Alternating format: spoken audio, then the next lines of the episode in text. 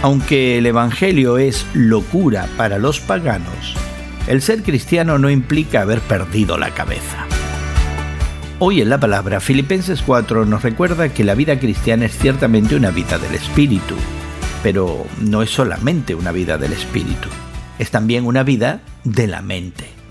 Creemos con el corazón, pero lo que se cree es la verdad objetiva que podemos entender. Como ocurre con todas las iglesias, los miembros de la iglesia en la ciudad de Filipos tenían conflictos, tensiones y problemas entre ellos.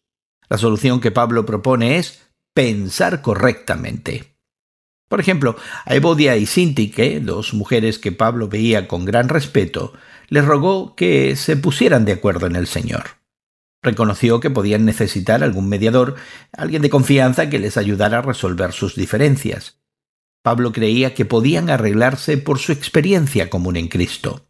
Si bien era posible que no estuvieran de acuerdo en todo, deberían aprender a estar unidas en el Señor. El otro problema de esa iglesia era la ansiedad. Filipos no era un lugar fácil para ser cristiano, así que Pablo insta a los creyentes a que pongan su esperanza en el regreso del Señor y le expresen a Él sus preocupaciones. Para solucionar ambos problemas, Pablo propone enfocar nuestra mente en la verdad, lo noble, lo justo, lo puro, lo hermoso, lo admirable, lo que es excelente y lo que realmente merece promoción. ¿Y para ti? ¿Cómo cambiaría la manera en la que te entretienes si siguieras ese consejo? Hoy en la Palabra es una nueva forma de estudiar la Biblia cada día. Encuentra Hoy en la Palabra en tu plataforma de podcast favorita más información en hoyenlapalabra.org.